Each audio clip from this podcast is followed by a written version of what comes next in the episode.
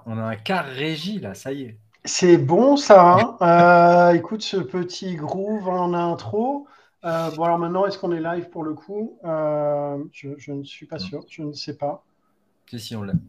On, on est live? Ça y est Ouais, Mais alors, est-ce que, est-ce que vous nous entendez?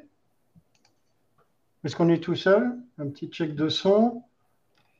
Là, je, je pense qu'on est tout seul. Hmm. C'est possible. hein. C'est pas mal comme intro musicale, ça. Euh, Je sais pas si. Oui. Il faudrait que tu puisses parler là-dessus et avoir ta petite voix à la Barry White, là, ça serait. hmm. Hmm, bonjour. Welcome to Sorcerer, non peut-être. Ouais, ouais, il y a un bon, il y a un bon rythme, c'est pas mal. Mais euh, en fait, il mute le micro, donc c'est un essai. Euh, si, si vous avez trouvé la musique sympa, Gavin, merci. Euh, ouais, ouais, il y avait un côté très, euh, Très shaft, très. très, très, très Barry White. C'était, ouais, non, c'est assez dingo comme, euh, c'était pas mal. C'est pas mal. Euh, ouais, bonjour à toutes et tous. Salut Léo, Adeline, Sandrine, Alexandra. Bonjour, bienvenue sur le 48e, 49e, 48e live euh, de Sourceur Non peut-être, euh, où on va parler des parallèles et potentielles différences entre les métiers de sales et les métiers de recruteur. On va faire ça avec euh, Charlotte Segal-Moisson qui va nous rejoindre d'ici un petit quart d'heure. Comment vas-tu, Pierre-André? Écoute, je vais très bien. Ouais, c'était en train de chatter déjà à côté. Non, Moi, j'ai entendu Pas ton clavier. J'ai entendu ton clavier. non, c'est que je suis pas Non. en place en fait. Ah bon? Qu'est-ce Voilà, qui se passe? Non, en c'est bon, t'es bon, je meuble encore? Non, un temps splendide aujourd'hui sur Bruxelles, euh, les oiseaux pépillent, euh, les avions volent. Euh, T'as eu le temps de lire la newsletter? Oui. Oh, génial, génial. Ça, c'est, écoute, c'est top. Dingue cette régularité. Euh, Qu'est-ce que qu'est-ce que t'en as retenu? Qu'est-ce que j'en ai retenu? Euh, Qu'est-ce que j'en ai retenu? Alors, ah ben non, c'est pas celle-ci en fait. Là, je suis sur le recrutement 5 étoiles, ça va pas du tout. C'était la semaine dernière. l'orga, les gars, top. Tu sens Eh, que c'est pas du tout improvisé. Non, mais pas du tout. Non. Euh, non. alors, cette semaine, il y avait quoi qui m'a qui m'a amusé ou qui m'a intéressé? Alors, si, il y avait, il y avait, il y avait euh, le dernier article sur le, le Digital euh, Employee Experience. Ouais. Kezako, qu'est-ce que ça vient faire ici? Euh, Bon, grosso modo, l'article présente effectivement. Alors, ce qui est amusant, c'est que finalement, les deux sources de l'article, c'est Forrester et Gartner, qui sont deux, deux instituts finalement qui font du, du suivi, enfin, qui sont- qui s'intéressent au logiciel et qui, a- qui parlent plutôt au DSI sur les tendances euh, de marché ou autres. Et euh, bah, semble-t-il, en tout cas, on a un vrai marché maintenant qui est en train de se mettre en place sur la stratégie de euh, l'expérience digitale pour les, pour, les, pour, les, pour les employés. Ça Ouais. veut dire derrière, finalement, bah, se mettre, se, se- comment dire, se réfléchir à euh, comment est-ce que l'on met en place finalement cette expérience. Euh, on a tous vécu donc euh, un confinement où du jour au lendemain on nous a dit vous restez chez vous et vous bossez de la maison. Ça s'est fait à l'arrache, parfois mal, avec les failles de sécurité, avec euh, les, euh, les boîtes qui n'étaient pas du tout conçues avec euh, du remote ou autre. On voit qu'aujourd'hui, on a, je crois que dans les chiffres, c'est 40% des boîtes qui, d'ici 2023, vont rester complètement avec cette- cette- ce statu quo un petit peu de soit mode Hybride. soit mode hybride, soit effectivement, effe- en tout cas avec une, une part remote et, une- et donc un nécessaire accès. Et donc derrière, bah, finalement, on commence à voir apparaître effectivement ce monitoring des stratégies, des stratégies digitales euh, employés. Bon, Voilà, je, je trouve que c'est intéressant. L'article était intéressant pour ça, de se dire tiens, effectivement, ça y est, c'est pris en, en tout cas, c'est devenu un vrai sujet de réflexion au niveau des DSI. Oui. Et, euh, et ce sera donc forcément un vrai sujet, de un vrai sujet aussi d'attra- d'attraction, hein, savoir finalement euh, une boîte qui est conçue euh, nativement avec cette capacité, je dirais, à, à onboarder ses employés et avoir une politique, une stratégie euh, de- d'employés, euh, digital employee. Je pense qu'effectivement, ça fera partie des, des sujets, des sujets euh, demain qui seront checkés par, par les collaborateurs, qui le sont peut-être déjà, mais en tout cas. Et, et après, tu as toute la, la corrélation entre euh, l'expérience, enfin, tu vois, le fait de dire, OK, on passe en mode hybride, etc., euh, avec la culture du synchrone ou de la synchrone. Euh, et donc, euh, l'outillage, les codes d'utilisation de messages, enfin, tu vois, de Slack ou La de policy. Mais c'est enfin, c'est- voilà, il y a, y des vrais, il y a des vrais sujets, il y a des vraies bascules qui sont en train de se faire en ce moment. moi, je le vois beaucoup en data, typiquement, beaucoup, beaucoup de banques qui sont en train de passer sur du cloud public. Historiquement, ils étaient on-premise. Enfin, on voit qu'il y, a des vrais, vrais changements culturels sur l'urbanisation des SI, en fait. C'est un vrai sujet d'urbanisation et, et, de DSI de manière générale. Mais bon, donc ça, c'était un premier sujet que je trouvais assez intéressant parce que derrière, en fait, c'est tout, la, toute la conduite du changement et l'accompagnement qui va, qui va se faire et qui va être aussi important que ce qui a pu se faire dans les années 90 ou 2000 avec l'informatisation du poste de travail. Alors ça fait vieux dinosaure, hein, euh, vu maintenant. Bah, oui, oui, mais non, parce qu'en fait finalement on se rend compte aujourd'hui qu'on a quand même toujours des collaborateurs qui galèrent à utiliser Microsoft Excel, quoi.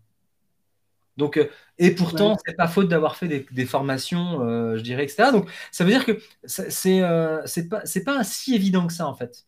Parce qu'effectivement, on parlait de Martine tout à l'heure. Martine, euh, Martine, Qui bah, Martine, qui travaille à la compta, qui, a 50. C'est pas du tout. Enfin, mais. Euh, ou, Eugène, ou peu importe, on s'en fout. Mais enfin, bref, les gens qui sont, qui sont pas digitaux natives, effectivement, c'est un vrai sujet. Et ça va être un sujet à accompagner, en fait.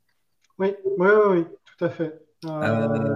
Euh, effectivement, pour tout ce qui est startup ou autre, effectivement, écosystème digitaux, bon, derrière, le sujet, c'est un non-sujet.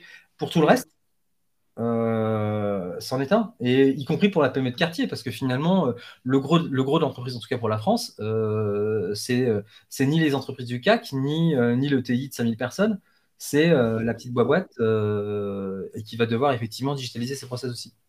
Donc voilà, je trouve ça. Je trouve ça rigolo et intéressant. Alors, bah, puisqu'on était sur la digestion des process et sur la, synchrone, bah, finalement, il y a, l'article sur l'email que je trouve assez sympathique. Parce que en rappel finalement effectivement du fait que c'est un, c'est un asynchrone et que donc on n'est pas forcément obligé d'avoir une réponse dans les 5 minutes. Et tout le travail finalement du, de, ce, de, cette, de, cette, mise à distance, de je réponds pas tout de suite, ou en tout cas si je réponds tout de suite, j'ai un délai entre mon départ de, d'email. Alors moi je l'ai, je l'ai mis en place typiquement sur un, de mes outils de campagne, gestion de campagne, pour euh, tout d'un coup me dire est-ce que vraiment, euh, une fois que j'ai appuyé, euh, c'est là... Est-ce que c'était vraiment bien? Est-ce que c'est vraiment bien? Et là je regarde, je dis ah bazar, ça va pas. Donc, euh, mm. du coup, maintenant, effectivement, quand je lance la campagne, il se passe une heure avant qu'elle parte réellement. Ok. Moi, je laisse 5 minutes. Moi, j'ai 5 minutes de battement. je, le faisais au départ 5 minutes, c'est pas suffisant. Maintenant, j'ai mis une heure. Euh, et puis, il y a beaucoup de mails, effectivement, que j'écris euh, tard le soir ou en fin de soirée. Enfin, voilà, bref. Et sur lesquels j'utilise. En fin de soirée. Il, vaut mieux, il vaut mieux décaler l'heure d'envoi.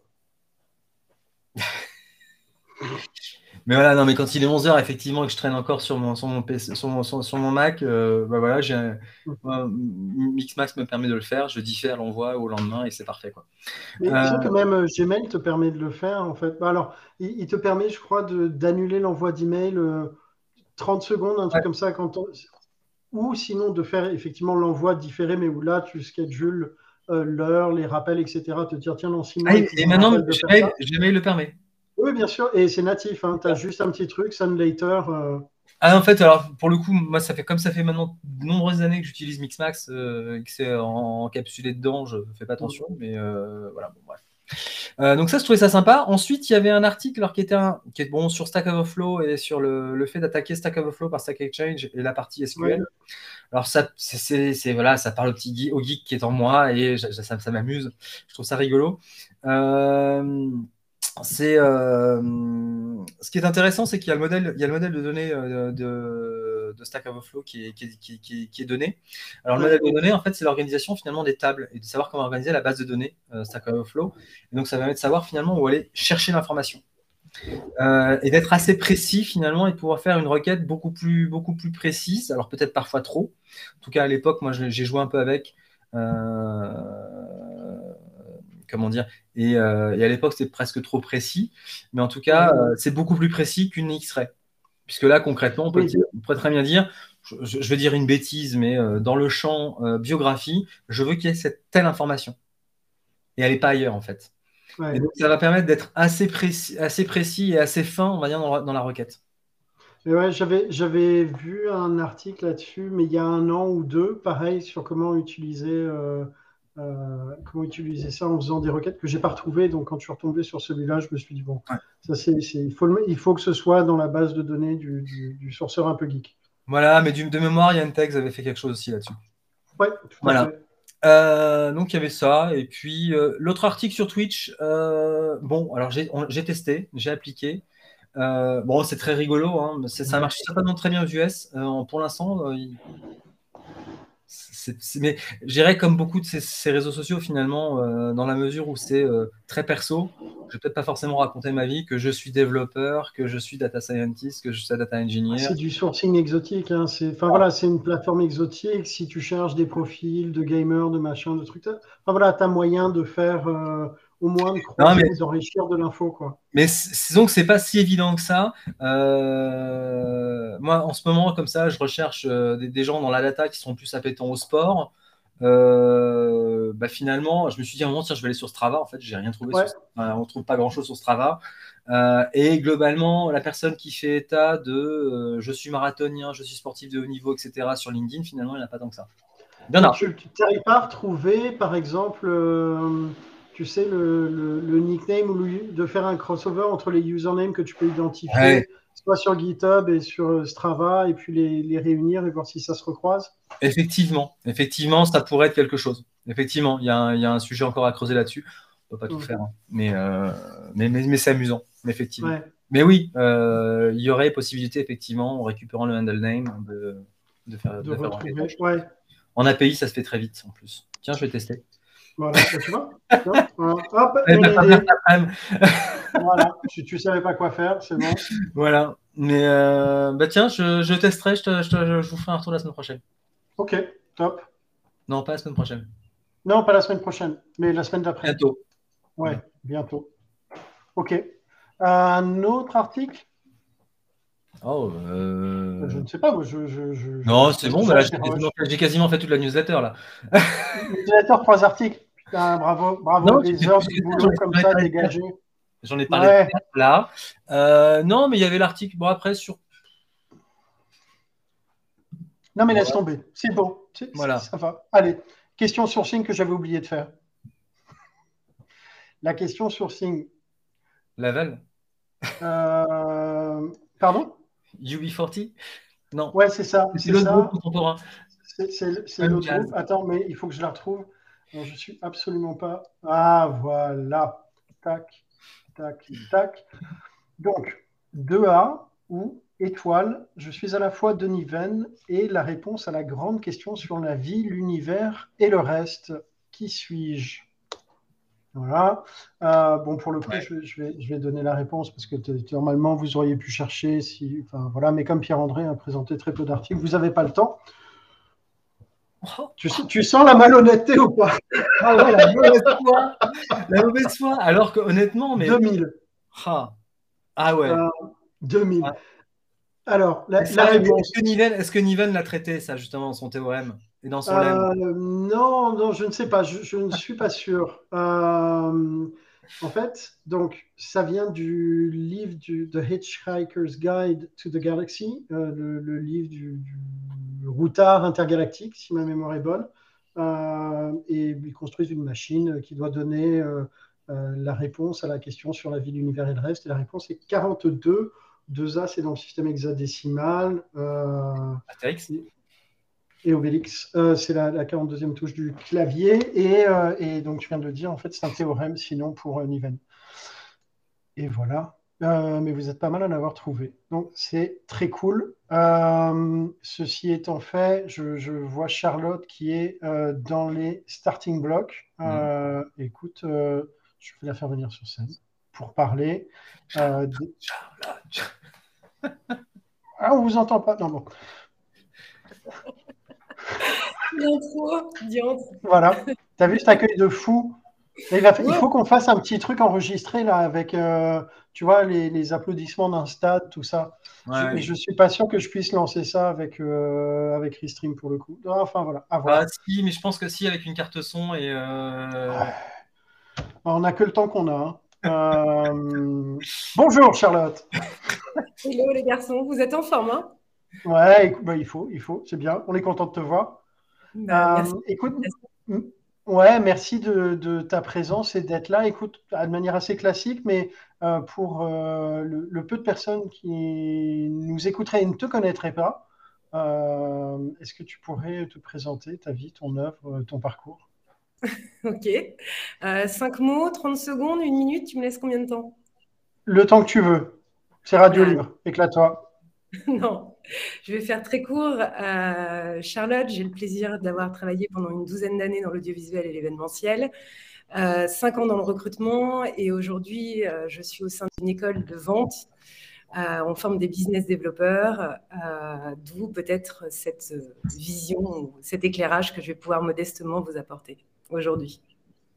Top. Merci Charlotte. C'était court, précis, efficace. Écoute, merci. c'est le, bon pitch.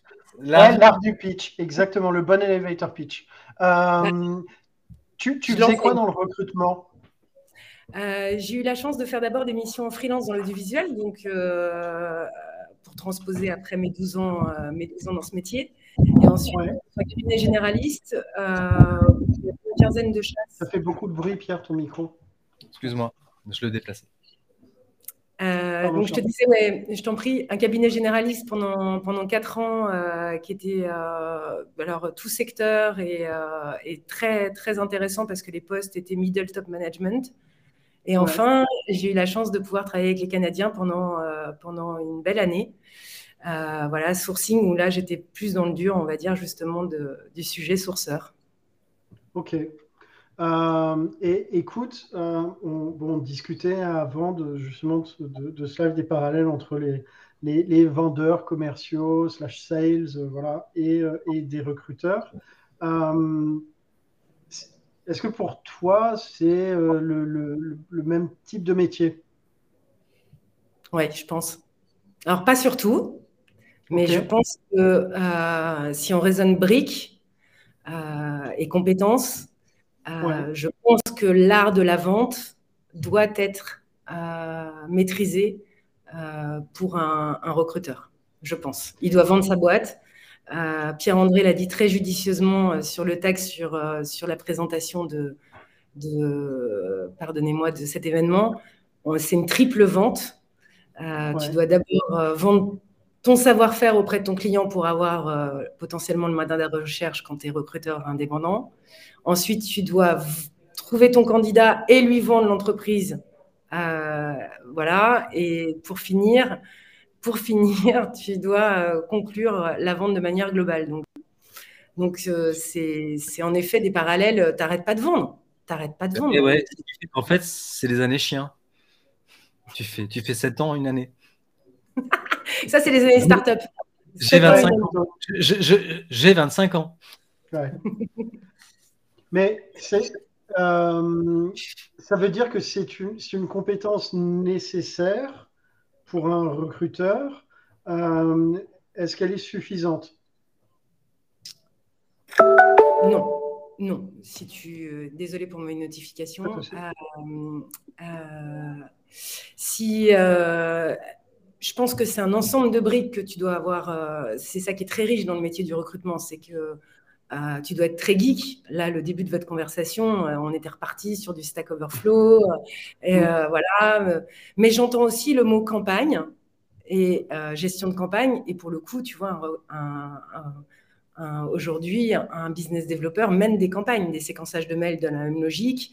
je ne vais pas tout dévoiler, mais la stack de Pierre-André, si je me souviens bien, ton ATS est plutôt un CRM. Tu es toujours sur Pipe aujourd'hui? Non, j'ai arrêté Pipedrive, mais euh, parce que j'ai trouvé un CRM qui, qui fait très bien le job. Mais effectivement, moi, j'ai travaillé, on va dire, au début d'Anara. Euh, ma stack était, était comparable à celle d'un sales. c'est quoi, euh, pour toi, Charlotte, la, la, stack d'un bon sales en tout cas d'un sales qui veut bien faire son métier, et, pareil pour un, recruteur. En termes d'outils, on peut faire un, tu, peux citer des noms, il hein, n'y a pas de. Ouais, il n'y a pas de souci. Non. Euh, bah, écoute, euh, je pense qu'avant tout, bah, bien piloter la donnée. Donc, euh, si tu n'as pas de sous, bah, en spreadsheet ou en Excel, vous en parliez tout à l'heure d'un bon Excel, mais un bon Excel qui tient la route, c'est déjà la base. Après, si tu as la chance de pouvoir avoir un CRM, ça te fait un peu le job, ça te fait ton rappel, ça te fait, euh, ça te fait tes séquençages de mails déjà programmés. Vous parliez de programmation tout à l'heure. Donc, un bon CRM, là, euh, tu as les incontournables euh, Salesforce, HubSpot, Pipedrive, que je connais moins bien. voilà, et tu vois, c'est des outils. Et je pense que l'ATS, c'est quand même le raisonnement de l'ATS. moi, par exemple, mes ATS pour les recrutements au sein d'Iconoclast, j'utilise Notion avec les barres graphes classiques, tu vois, d'étapes traditionnelles. Suivre justement ton vivier de candidats, ton pool de candidats. Et, après, bah, tes campagnes, c'est le même principe. Tu es sur du Lemlist, tu es sur du Photobuster. pour scraper ta donnée et faire tes mappings de compte, que ce soit, euh, que ce soit dans le cadre d'un recrutement. Moi, c'était la partie que j'adorais. C'est quand j'avais un nouveau, un nouveau mandat, c'était découvrir un nouveau secteur et me dire, OK, quels sont les grands acteurs? Euh, et, ça, c'est top parce que tu découvres des pépites en Vendée, un plein emploi de dingue, mais tu dois chasser en Vendée et, euh, différentes boîtes. Et eh ben, le mapping était exactement pareil pour un sales quand tout d'un coup il se dit ok je vais attaquer la Vendée parce que euh, mon taux de pénétration est pas bon à cet endroit-là, euh, bah, il doit aussi scraper et hop il y va euh, sur son data miner. moi c'est Pierre André qui m'avait appris à le faire, voilà et, go quoi. Donc après un très bon rédactionnel, un outil de relecture des fautes d'orthographe, c'est con mais c'est aussi important, c'est hyper important que ce soit en sales ou que ce soit euh, un recruteur, je pense que euh, la similitude, tu, présentes ta boîte dans les deux cas de figure, tu vois. Donc, euh, si ta première impression, c'est truffé de fautes d'orthographe, c'est compliqué. Donc là, il y a des outils encore. je pense, nous, on, leur diffuse quelques, quelques éléments pour qu'ils puissent avoir le correcteur d'orthographe. voilà. Et enfin, et enfin ben, pour le coup, à part les outils, je dirais que tu as aussi le même, euh, le même savoir-être. Le même savoir-être, tu dois être dans la même écoute. Euh, voilà, l'écoute active, elle doit être partout dans les deux cas de figure. Euh, parce que tu dois être sensible aussi aux signaux faibles, que ce soit pour un candidat comme pour un client, qui, que tu comprennes pourquoi il y a un frein et quel est potentiellement ce frein. Euh, donc cette écoute, cette disponibilité, cette réactivité. Euh, on parle par exemple dans le commerce de lead chaud, mais quand ton candidat est chaud euh, et que tu lui as inspiré l'idée du changement, il va falloir réagir assez vite. Si ton processus de recrutement il dure trois semaines de plus, tu risques potentiellement de perdre en attractivité. Tu vois, il y a, y a, tellement de similitudes. En fait, donc, euh, donc voilà, moi je dirais en tout cas Stack, j'espère avoir répondu à ta question. Et ce mindset, de, de, il y a certainement d'autres compétences, hein, mais, euh, mais je trouve que celles-là, elles sont, elles, sont, elles sont vraiment cruciales, vraiment cruciales. Euh, là, on fait le parallèle avec les, recruteurs qui sont en agence, typiquement où il y a ce côté sales pour aller chercher le client en tout cas, au moins pour chercher le client. Après, sur la prise de brief, tu peux, tu peux refaire le parallèle avec euh, des recruteurs en interne. Et ensuite, euh, la partie euh, chasse de candidats. Est-ce que tu, fais le même parallèle dans la prise de brief que dans la rencontre avec un prospect? Quand tu vends un produit Oui, tu mènes une découverte dans les deux cas de figure. Et c'est la clé de ta relation commerciale. Hein. Donc, euh, tu, mènes tu mènes vraiment une découverte à comprendre quelle est la peine de ton client. Euh, on en parlait, euh, cette fameuse chaise vide qui est clé parce que dans ton organisation, elle, te tire une balle. mais dans le même temps, et quand tu vends un, produit, une solution SaaS aussi, comprendre si elle correspond. Si elle ne correspond pas et, si elle ne va pas au, niveau des attentes, tu vois, il n'y a pas de. Mais cette découverte, elle est fondamentale, ouais elle est fondamentale et c'est ce moment de prise de besoin. Euh, parce que sinon, en plus, tu vas mal chasser potentiellement ton candidat. Euh, tu vois, il y a des. Euh, après, ouais, c'est vraiment la même. je trouve cette, cette, similarité, elle est, elle est aussi très forte. Elle est très forte non seulement à la découverte, mais après aussi dans le commerce, par exemple dans la partie négociation, la zone d'intérêt commun ce qu'on appelle la ZIC. C'est quoi? C'est donc cette fameuse zone d'intérêt commun. C'est-à-dire qu'en général, dans le commerce, on t'annonce qu'il faut partir toujours très haut, puis après, tu vas, tu vas petit à petit diminuer dans ta négociation. C'est la piste de danse. Non. Et donc, il fallait la faire, il fallait la faire. et tu dois avoir la même, tu dois avoir le même échange avec le candidat qui te dit aujourd'hui, bah ouais, je, suis à 80, je vais pas bouger pour pour moins de 90. C'est trouver la zone d'intérêt commun qui fait que ça peut aussi matcher et se matcher sur plein de choses. Mais là, je te prends le plus facile qui est le salaire. Mais, mais, tu as surtout les critères importants, que ce soit pour le candidat comme pour, comme pour l'entreprise. Ok. Euh, avec la, ouais, peut-être la, différence, encore une fois, que le, le, produit, lui, est fixe dans, son, dans sa définition, là où le, le, candidat est plus mouvant. Oui, oui. Alors, le candidat est plus mouvant, tout à fait. D'où euh, cette importance de la temporalité. Tu peux avoir euh, un moment où un candidat est tout à fait intéressé, d'autres moments où plus du tout. Et, dans ces cas-là, tu es plus dans une logique de nurturing. Mais euh, et, par rapport à un produit, après, moi, je, je, partage ton point de vue. Maintenant, euh, je dirais que les deux sont une solution. La similitude entre les deux, c'est que euh, une personne est une solution à une peine que tu as dans ton entreprise, avec des missions à pourvoir, vraiment. et un produit euh, correspond aussi à, une attente que tu peux avoir. Alors, il est plus, il peut évoluer ton produit grâce au feedback que te font tes clients. Euh, tu vois, je pense que le produit d'Octo il y a trois ans était est pas le même que le produit d'aujourd'hui. Tu vois, il cette, euh, le candidat est plus mouvant. c'est pour ça que les recruteurs, les meilleurs... sont les meilleurs commerciaux. Oui, c'était une, une, question sous-jacente, c'est de dire que si effectivement le, recruteur doit être commercial. c'est une condition enfin, nécessaire, mais pas suffisante. Euh, et alors, est-ce que ça veut dire que euh, le, Graal du commercial, c'est devenir recruteur? La question provoque.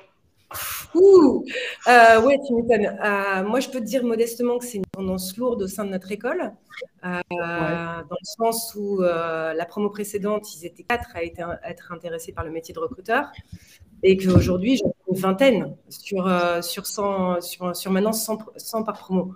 Donc, ça devient une tendance assez lourde. Ouais. 20%, 20 des gens que tu formes qui veulent devenir recruteurs. Ouais, qui sont formés par nos SEPS coach qui, sont, qui se posent la question de devenir recruteur. Ouais. Donc, euh, est-ce que tu arrives à analyser pourquoi il y a cette tendance Qu'est-ce qui les motive dans, dans le métier de, de recruteur? Le pognon. Bah, c'est pas moi qui l'ai dit. C'est pas moi qui l'ai dit. Euh, euh, je dirais que non, ce qui les motive, c'est justement parfois l'argent, certes, mais c'est pas c'est pas le cabinet le plus rémunérateur. Je t'avouerai que des solutions en fintech euh, offrent des packages beaucoup plus confortables euh, que, euh, que aujourd'hui les acteurs du recrutement, qui s'améliorent. Hein. Les acteurs du recrutement, on voit aussi tu vois, mais des, améliorations notables, hein, mais parce que pénurique. Dans les deux cas de figure, pénurique. Donc, je dirais si, si tu aimes l'humain, vraiment, si tu es foncièrement empathique, oui, ça peut être ton Graal, clairement. Euh, après, si, si, ton driver, c'est exclusivement l'argent, moi, je conseille largement plus d'aller dans une fintech et d'embrayer euh, du grand compte. Bah ouais, c'est beau, tu vois, c'est autre chose. Et être, être euh, le Graal, moi, en tout cas, ça m'amusait follement. Après, dans les deux cas de figure, comment tu te renouvelles à un moment Tu vois? Comment tu. c'est hyper dur. Les commerciaux, tous les mois, ils repartent avec une feuille de route à zéro, quoi. Tu vois? Et, tu dois refaire tes objectifs. Et un recruteur, c'est pareil. Il doit fournir 15 Java euh, en interne.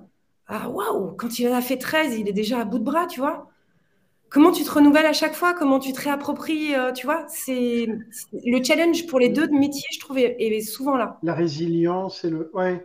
Mais ah, question, on, en avait parlé, mais alors les, métiers de, recruteurs, il y a eu, euh, il y a toujours parfois beaucoup de, recruteurs bashing. Euh, les sales, il y a un côté Jean-Claude Convenant. mais pourquoi Si tu avais la réponse, j'aimerais bien. Ah ben, je ne poserai pas la question. Non, je... non si j'ai une idée. Mais je pense qu'il y a malgré tout, il y a malgré tout, on va dire, un, côté où le sales comme le recruteur, c'est des métiers de confrontation. C'est des métiers où tu te confrontes en permanence et où, euh, effectivement, tu le disais avant, Charlotte, il faut remettre à l'ouvrage quasiment euh, tous les mois, euh, tu fais balle neuve. Donc, à un moment, on peut s'interroger. Pourquoi est-ce que c'est mal aimé mal perçu parce que parce qu'il n'y a pas la culture forcément du feedback, parce que parce que il n'y a pas. tu peux être drivé par tes objectifs, tu vois, en fin de mois. Je pense qu'un commercial en fin de mois, il, il peut te pousser, il peut te pousser un produit dont tu n'as pas forcément besoin. Euh, parce qu'il doit finir ses objectifs. Malheureusement, et un recruteur peut se dire, OK, le mec, il va faire 30 km tous les jours pour aller bosser, mais je vais quand même le présenter parce que je dois présenter des candidats aujourd'hui à mon, à mon boss ou à, mon client, tu vois.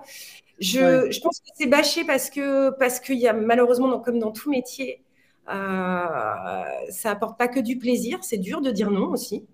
Et le métier de recruteur, c'est aussi dire non. Principalement. Voilà. Et qu'on ne dise pas toujours non et qu'on n'est pas toujours honnête. Et ça, c'est vraiment regrettable. Euh, franchement, il y a quand même des acteurs encore aujourd'hui dans, votre métier hein, qui, qui ne répondent jamais aux recruteurs, aux candidats. J'adore comment tu t'es distancié dans cette phrase. dans ton ancien euh, métier. non, non, mais métier que je, vraiment, je, je, ne dénigre pas. Au contraire, euh, moi, j'ai adoré, mais, mais je sais qu'on a été, euh, on a été, on est foncièrement mal perçu, ouais, clairement, clairement. Les deux, et parce que, peut-être parce qu'il y a un côté forcing, peut-être aussi parce que tu essayes de pousser un truc. Donc, si tu le fais avec écoute, d'où je te disais au, au démarrage, l'écoute, si s'il n'y a pas d'opportunité c'est pas grave, ça peut être dans deux ans, tu vois. C'est pas. Il faut savoir le dire. En fait, la, difficulté, c'est qu'à un moment, notre attention va sur quelque part ce qui est euh, de l'ordre de l'urgence. Mais ça, c'est tout naturellement, je dirais tout le monde. Tout le monde, on traite l'urgence.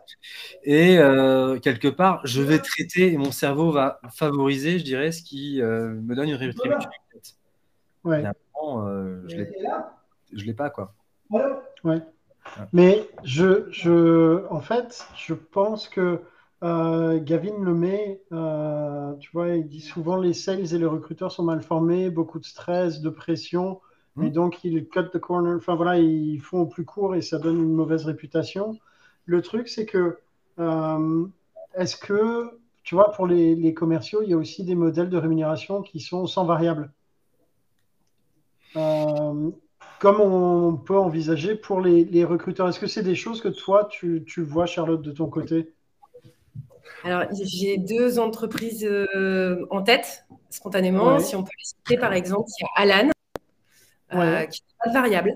Alan, vous pouvez trouver leur, euh, leur grille de rémunération sur toute leur équipe sales. mais justement, on se pose la question, nous, en interne, est-ce que dans ce cas-là, c'est vraiment un métier sales? Parce que faut pas oublier, les deux, ces deux métiers sont drivés, je trouve, par la performance. On en discutait avec Pierre-André un soir. J'ai pris le bouquin d'ailleurs, hein, Pierre-André. Je ne l'ai pas encore lu, mais j'ai le bouquin euh, sur la performance. Et, euh, et donc, ouais, on est drivé par le développement et la performance sur ces deux métiers. Et, et si tu n'as pas un retour sur c'est c'est dans tout que j'ai fait en recrutement, J'étais quand même arrivée à.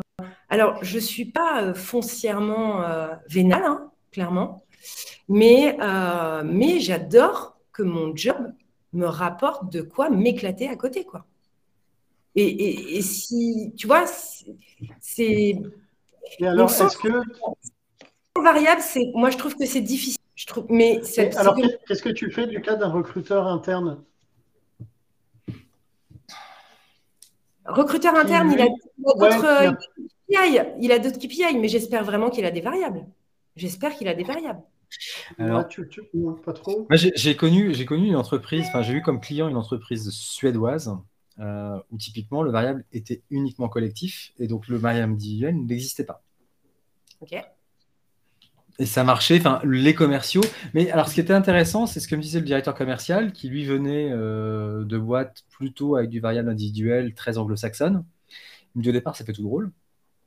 Euh, et il me dit en fait, il y a une émulation collective qu'on retrouve sur la partie collective qui me dit que je n'avais pas, moi, dans mes précédentes boîtes.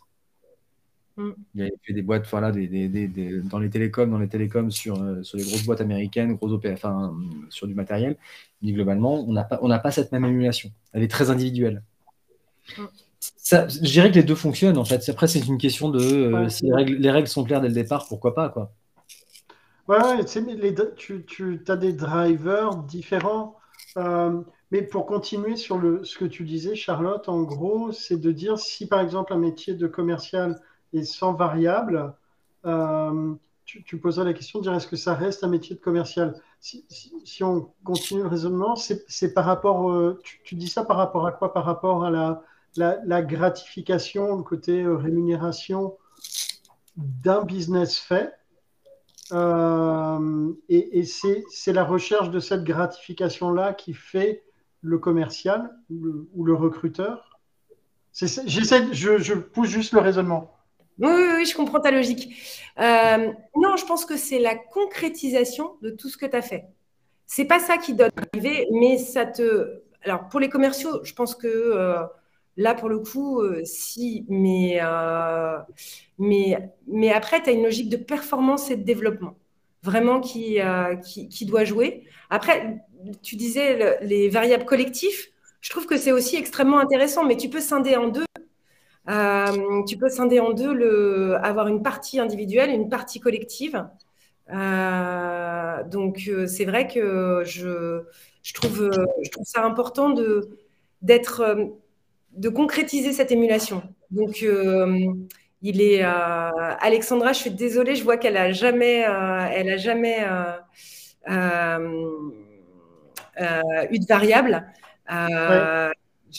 J'en suis confuse pour elle parce que c'est vrai que moi j'ai toujours été euh, sur, euh, sur euh, en effet des sujets avec variables. Donc, mais peut-être que moi j'ai une logique aussi de voir le recrutement plus comme un métier sales qu'un métier RH.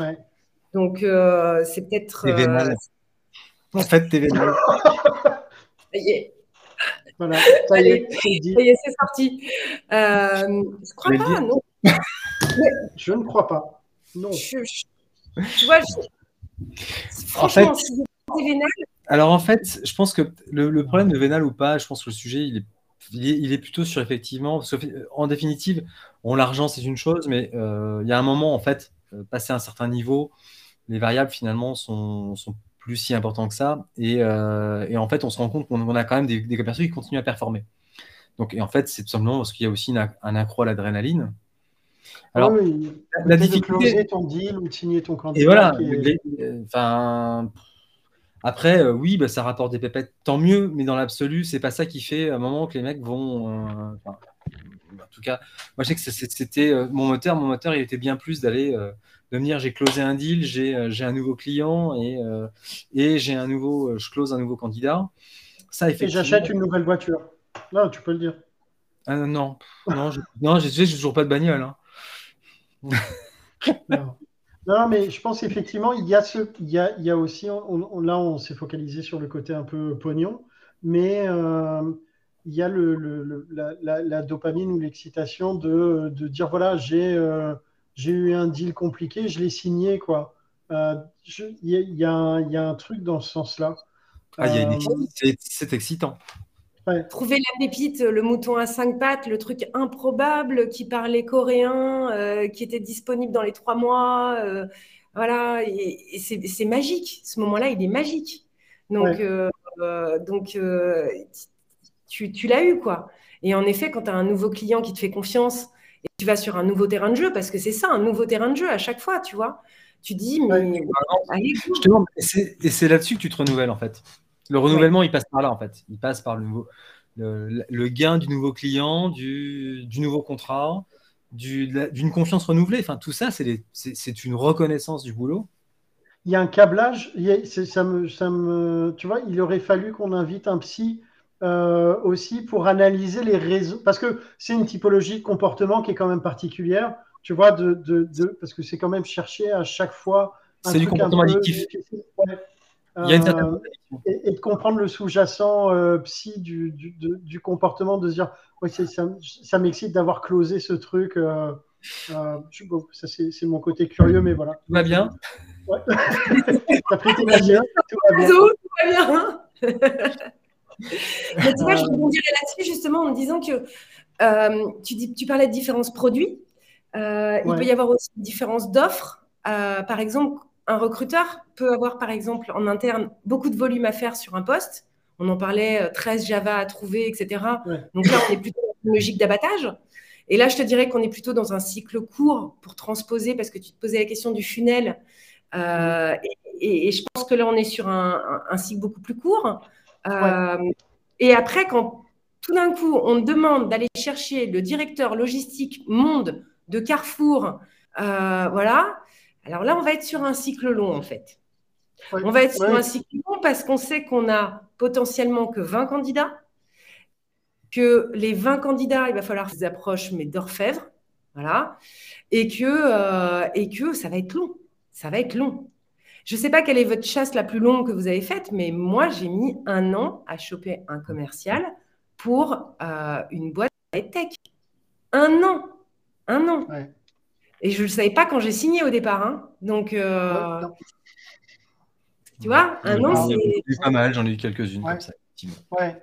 Mais euh, tu as, effectivement le cycle. Il y a, c'était mis dans, dans, le chat, il y a aussi l'évolution vers du, du Sales Ops, euh, RecOps. Alors, on a parlé RecOps euh, déjà dans un live précédemment. Euh, le, le, 43e, le 43e, mais j'ai beaucoup aimé pour le coup l'approche que vous avez donnée, cette dimension. pour le coup, Chloé, ça faisait longtemps que je ne l'avais pas vue, ça m'a fait super plaisir. Et, et j'ai découvert complètement, alors pardonne-moi Gabriel, euh, et c'est vrai qu'il bah, y a une similitude complète sur ces deux postes, ouais, clairement. C'est quoi Comment tu, tu, présentes le métier de Sales Ops? Alors pour moi, Sales Ops, j'ai souvent des demandes. Euh, c'est vraiment un le roi de l'automatisation, c'est-à-dire que il, va, il, va, tout automatiser. Phase 1, d'accord. Donc il décortique les process et il voit où est-ce qu'il peut gagner du temps partout. Ouais chaque, euh, chaque, euh, tout ce qui peut être automatisé, doit être fait. Donc, euh, phase 1. Phase 2, il peut te mener donc toutes tes campagnes sans aucun problème. Ton sourcing, il peut avoir, il peut avoir des, des de, pour le coup une vraie pertinence à t'apporter un regard sur de nouveaux outils, une veille informative, etc. Et enfin, surtout, il t'apporte la data. Il t'apporte la data. Et ça, c'est top. Ça, c'est top. Euh, la data scrap, c'est en gros, c'est un commercial augmenté. Ouais, tout à fait. Mais qui ne fait plus la session de call-call. D'accord L'analyste, en fait. C'est l'analyste, exactement. C'est de l'intelligence, économique. C'est de l'intelligence mm. économique. Mm. Comme le RECOPS va être de l'intelligence, effectivement, du talent intelligence, on va retrouver à peu près ces, ces aspects-là. Exactement. Et un sales ops, pour le coup, euh, il te fait gagner un temps de dingue, mais, euh, mais euh, il n'a pas du tout la mission de te caler du rendez-vous. Il n'a pas les mêmes KPI. il n'est pas calé au rendez-vous, il n'est pas calé au nombre de démos, il n'est pas calé au CA généré.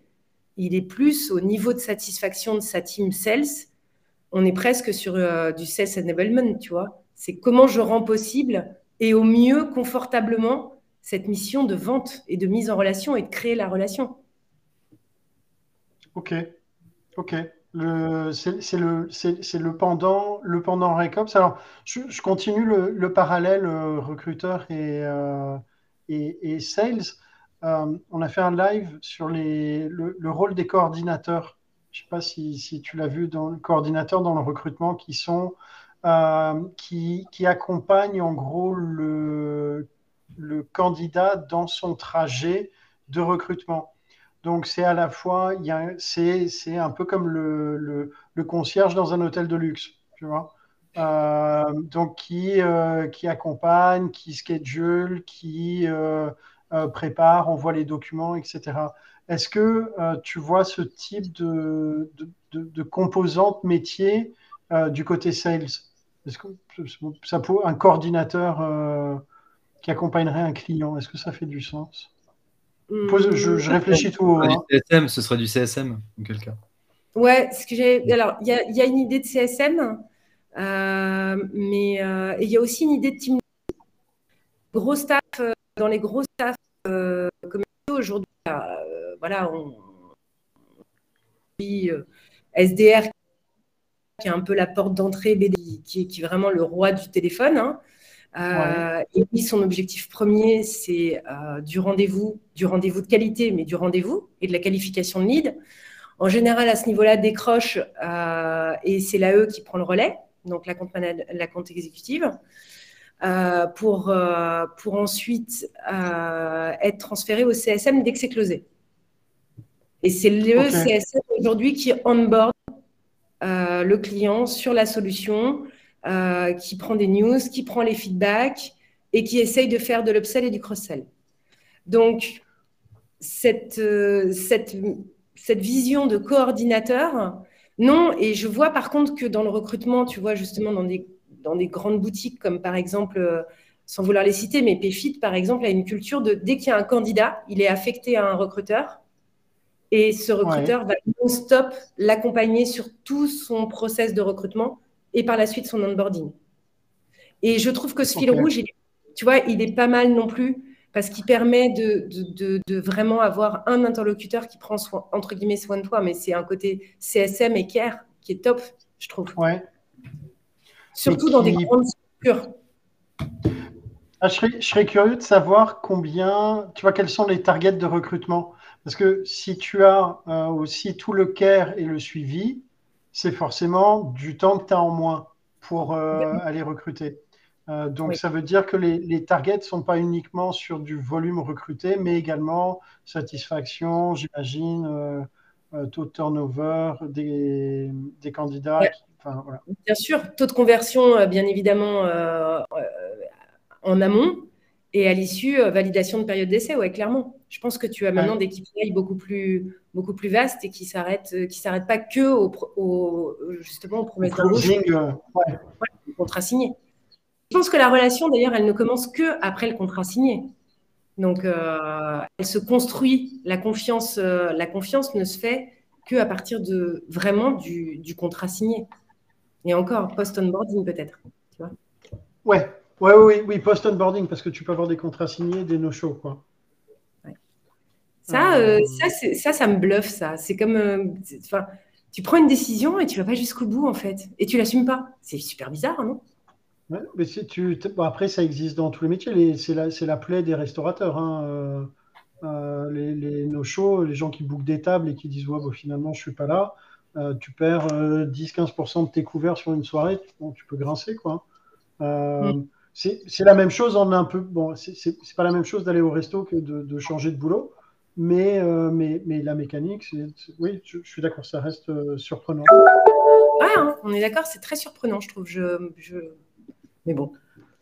De, Donc, ton euh, expérience sur les, sur, les, sur les deux métiers sales recruteur, en termes d'organisation d'équipe, est-ce que pour toi, les équipes s'organisent de la même manière Est-ce qu'il y a des différences, des similitudes? Euh, en cap, bah, euh, on pourrait dire que tu as ton chargé de recherche euh, qui est un peu ton SDR, hein, c'est-à-dire que ton chargé de recherche, je ne sais plus comment ça s'appelle aujourd'hui, hein, mais moi j'ai démarré comme ça, hein, et, et à siphonner les CVTech, à poster les, annonces. et donc ton chargé de recherche serait plutôt pour te trouver des candidats. Ensuite, tu aurais, tu aurais le consultant qui est un peu euh, qui est un peu ton business developer full cycle, tu vois, donc euh, qui s'occupe de tout le cycle jusqu'à la conclusion du contrat de travail. Euh, et par contre, par rapport aux équipes, je vois une grosse différence, tu vois. Je, vous écoutais sur le fonctionnement, sur par rapport à votre revue de presse, sur le côté asynchrone, synchrone et ce genre de choses.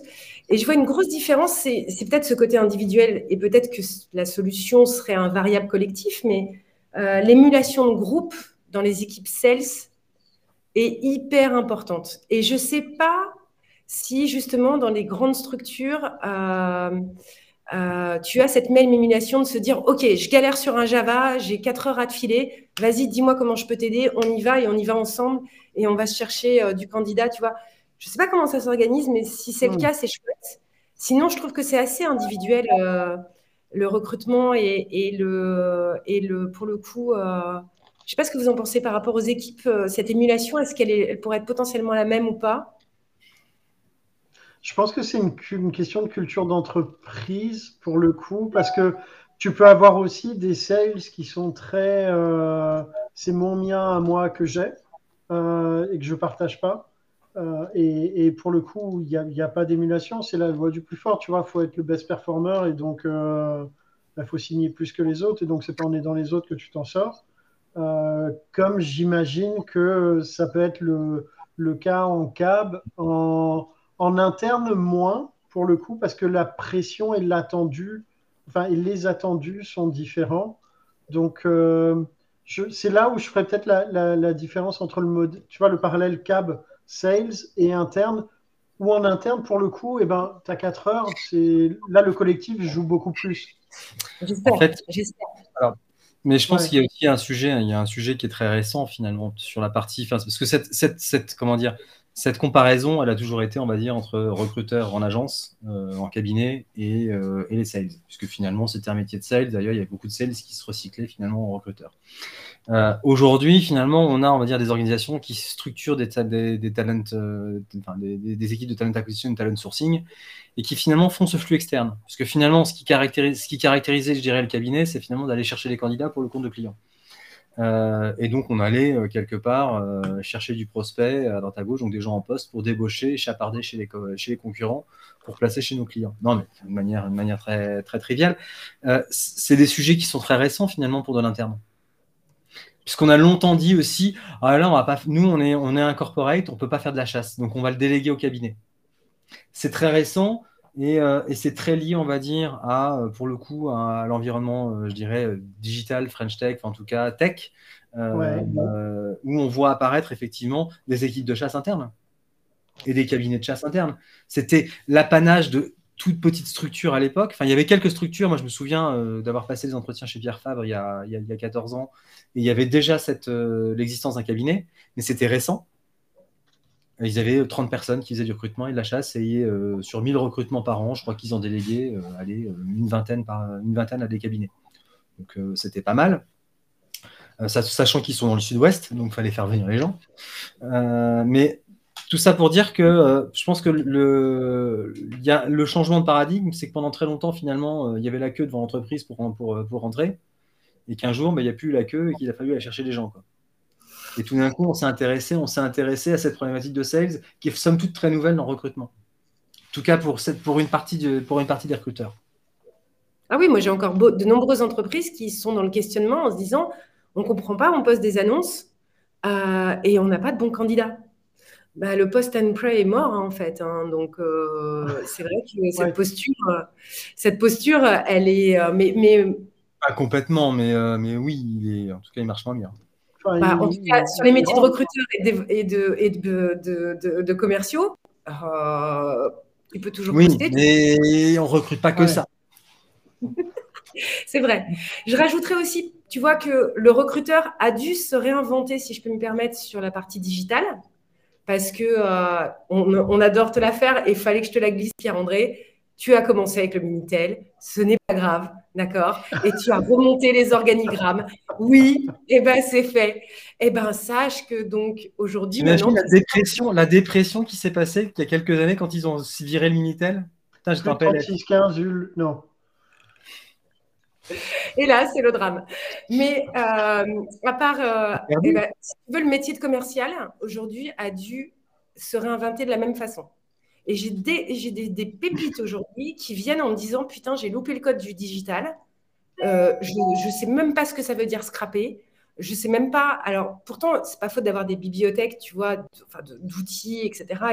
Et de, et très bons lives comme les vôtres, euh, voilà, qui peuvent, euh, qui peuvent faire la chose. Mais, mais voilà, le, et, cette fracture du digital m'interpelle beaucoup parce qu'on est vraiment quand même en train de créer une un monde un peu différent. Quoi. Même dans les métiers commerciaux, tu peux avoir aujourd'hui vraiment une scission entre ceux qui font du porte-à-porte et, euh, et, et, encore. Mais j'ai rien contre le porte-à-porte parce que je pense que c'est vraiment le métier le plus dur. Hein. honnêtement. Faire du B2C et en porte, voilà.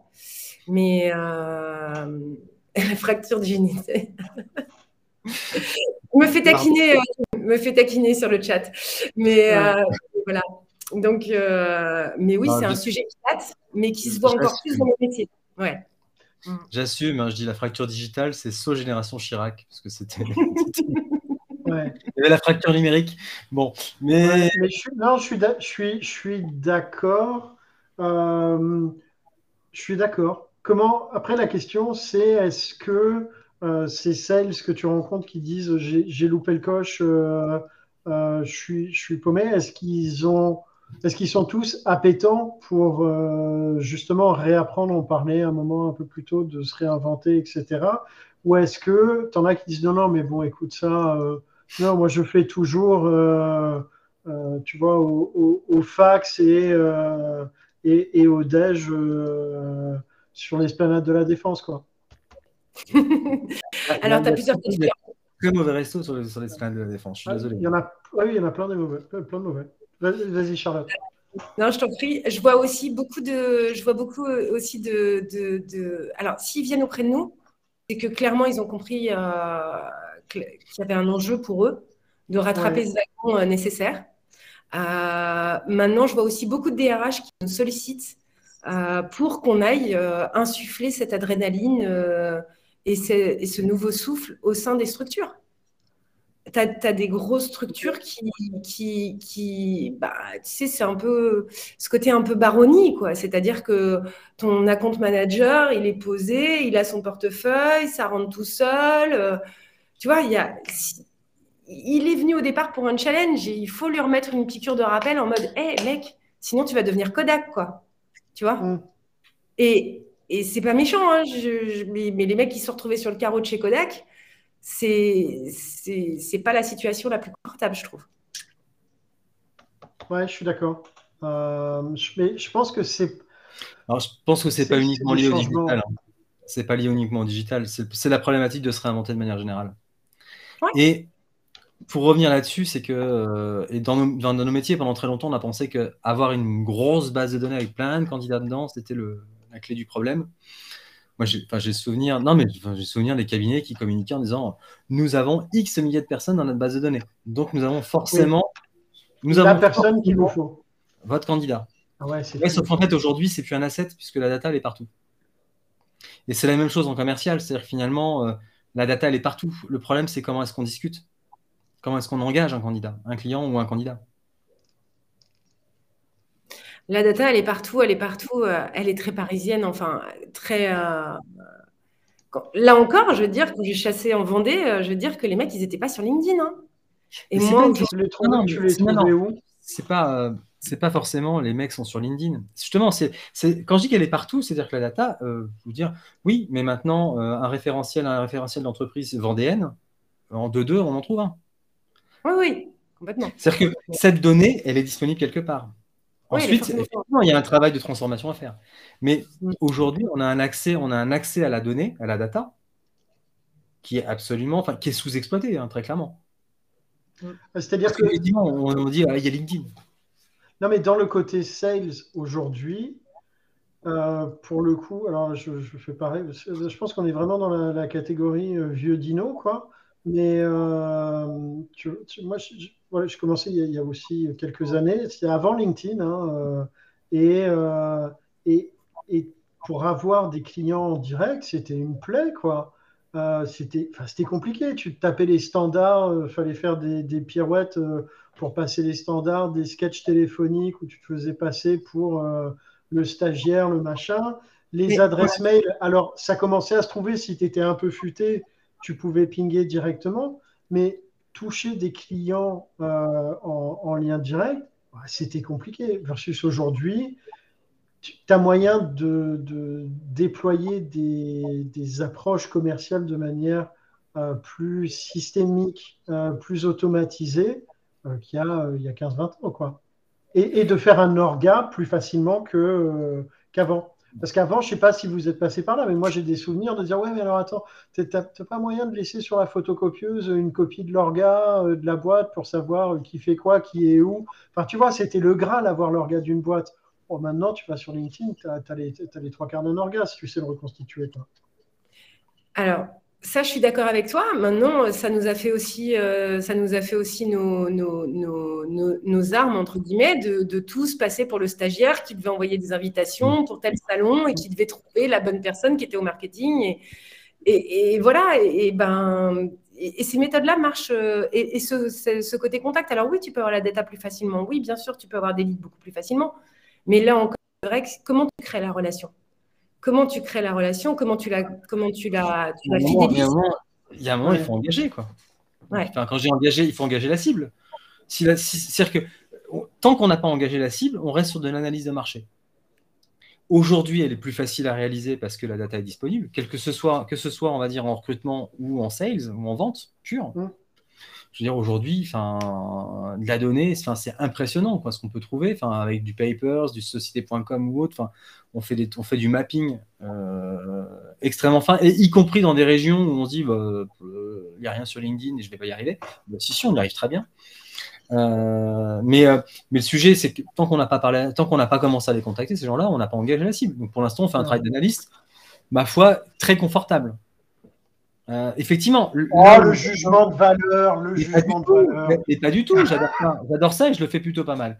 Donc, non, moi j'aime ça. C'est pas le sujet. Mais le sujet, c'est que tant qu'on n'a pas engagé, il, se passe rien. Enfin, on n'est pas, on pas dans un taf ni de, ni de recruteur ni de sales.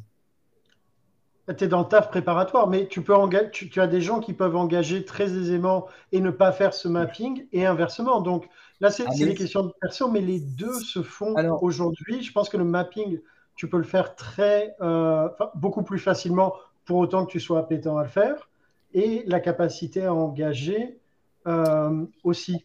En fait, il y, a une question, il y a une question de performance. C'est-à-dire qu'en fait, c'est juste une question de performance. Tu peux très bien ne pas faire de mapping, tu peux très bien effectivement euh, te dire bon, bah, ok, j'y vais allez, à la, YOLO, après tout, euh, ça va le faire. Et effectivement, au talent, tu vas y arriver. Alors, c'est juste plus long. C'est juste plus long et plus douloureux. Parce que tu as rarement la première. As rarement le bon interlocuteur des premières fois. Ouais, ouais. Puis, même, c'est pas structuré, c'est comme si tu, si tu partais à, l'aveugle, quoi. C'est-à-dire que, ouais, super, je vais te trouver. Allez, j'arrive. Non, c'est pour ça, je dis, ça va être long et douloureux. Il y a, il y a un outil d'ailleurs, Charlotte, qui, mm. euh, ça pourra peut-être euh, être utile. Je ne sais pas quel, euh, s'il est plus mûr maintenant, mais qui s'appelle Chartloop, qui, qui, permet de, en gros, tu, tu mets le, le, le lien d'une boîte, du profil d'une boîte LinkedIn, et il te ressort l'orga avec les profils, etc. Ouais, ouais, Alors bon, le, la, maturité du truc est, voilà, moi j'avais testé il y a six mois un truc comme ça. Euh, c'est un, un, truc freemium. Je crois que tu peux faire quelques essais gratos et ensuite. Mais c'est assez dingue. Ça veut dire qu'il pompe la data euh, de, de, LinkedIn et il la, restructure plus ou moins bien. Mais euh, voilà. Mm. Après, tu as aussi euh, les intitulés de poste, par exemple, hein, qui peuvent aussi t'induire en erreur ou au contraire, boîtes super structurées, super claires, qui te permettent de justement faire ce mapping tellement plus vite, tellement plus vite. Mais, mais moi, j'ai le bonheur de, de, transmettre aux, e-commerce au quotidien le, le, fait de ce qu'ils chassent, ils apprennent à chasser et à devenir commerciaux. Et je leur ai dit, tu closes ton CDI de la même façon, tu chasses de la même façon. Et tu mm. chasses un recruteur de la même manière. Et tu lâches rien. Et euh, par contre, ce que j'ai appris ici, c'est que tant que tu n'as pas de réponse de, ton prospect, tu lâches pas. Ce que je faisais pas. Avant, tu vois, je me disais non, je suis trop intrusive en tant que recruteuse. Il me répond pas, ça fait cinq fois, etc. Puis finalement, quand tu vois que ta cinquième relance, c'est bah, je vais vous laisser tranquille, c'est dingue le taux de rappel derrière. Quoi. Donc, euh... ça, c'est le faux mot où tu dis bon, ben voilà, écoute, c'était bien, mais c'est pas le moment. Et euh, après, je trouve que là, encore une fois, c'est des questions d'école et de ressenti perso. Tu as des gens qui disent voilà, moi je fais genre deux relances et une troisième où je dis bon, écoute, next, et quand tu auras envie, reviens vers moi. Et tu en as d'autres qui disent ok, moi j'y vais 5, 6, 7 fois. Et je pense que là, il y a des questions d'affinité personnelle. Et comme et, de la même manière, la réception du, que va avoir le potentiel candidat ou prospect, parce que tu as des prospects qui vont s'énerver de la même manière. Les mecs, tu les, tu les appelles euh, dix fois par jour ou dix fois par semaine, plus trois mails par semaine.